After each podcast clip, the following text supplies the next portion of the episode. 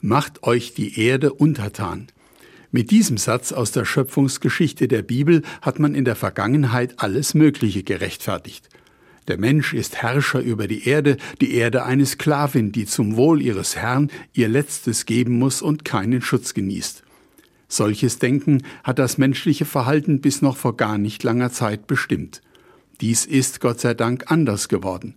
Umwelt und Umweltschutz haben sich zunehmend im Bewusstsein der Menschen verankert. Die Sorge um die Schöpfung ist zu einem echten Anliegen geworden. Das hat nicht zuletzt die letzte Bundestagswahl bestätigt. Vor diesem Hintergrund mag eine Aussage des 1963 verstorbenen und allseits geschätzten Papstes Johannes des 23. überraschen.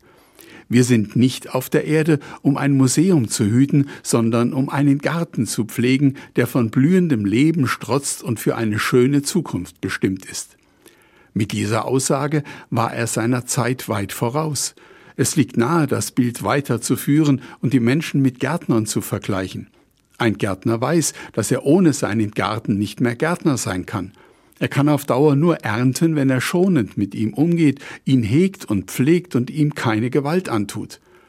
Die Menschen als Gärtner, das wäre wahrlich ein großes Ziel nicht gezwungenermaßen die Umwelt schonen und schützen, sondern sich mit Freude um ihren Erhalt und ihren Schutz bemühen, das wäre toll. Die Anfänge auf diesem Weg sind gemacht, es liegt an uns allen, ob wir ihn weitergehen. Wer einmal in Ruhe darüber nachdenkt, wird erkennen, dass es dazu auch gar keine Alternative gibt. Wenn wir eine Zukunft haben wollen, müssen wir alle zu Gärtnern werden. Von dem russischen Dichter Dostoevsky stammt der Satz Die Erde ist ein Paradies, zu dem wir aber den Schlüssel verloren haben. Wir sollten alles tun, um ihn wiederzufinden.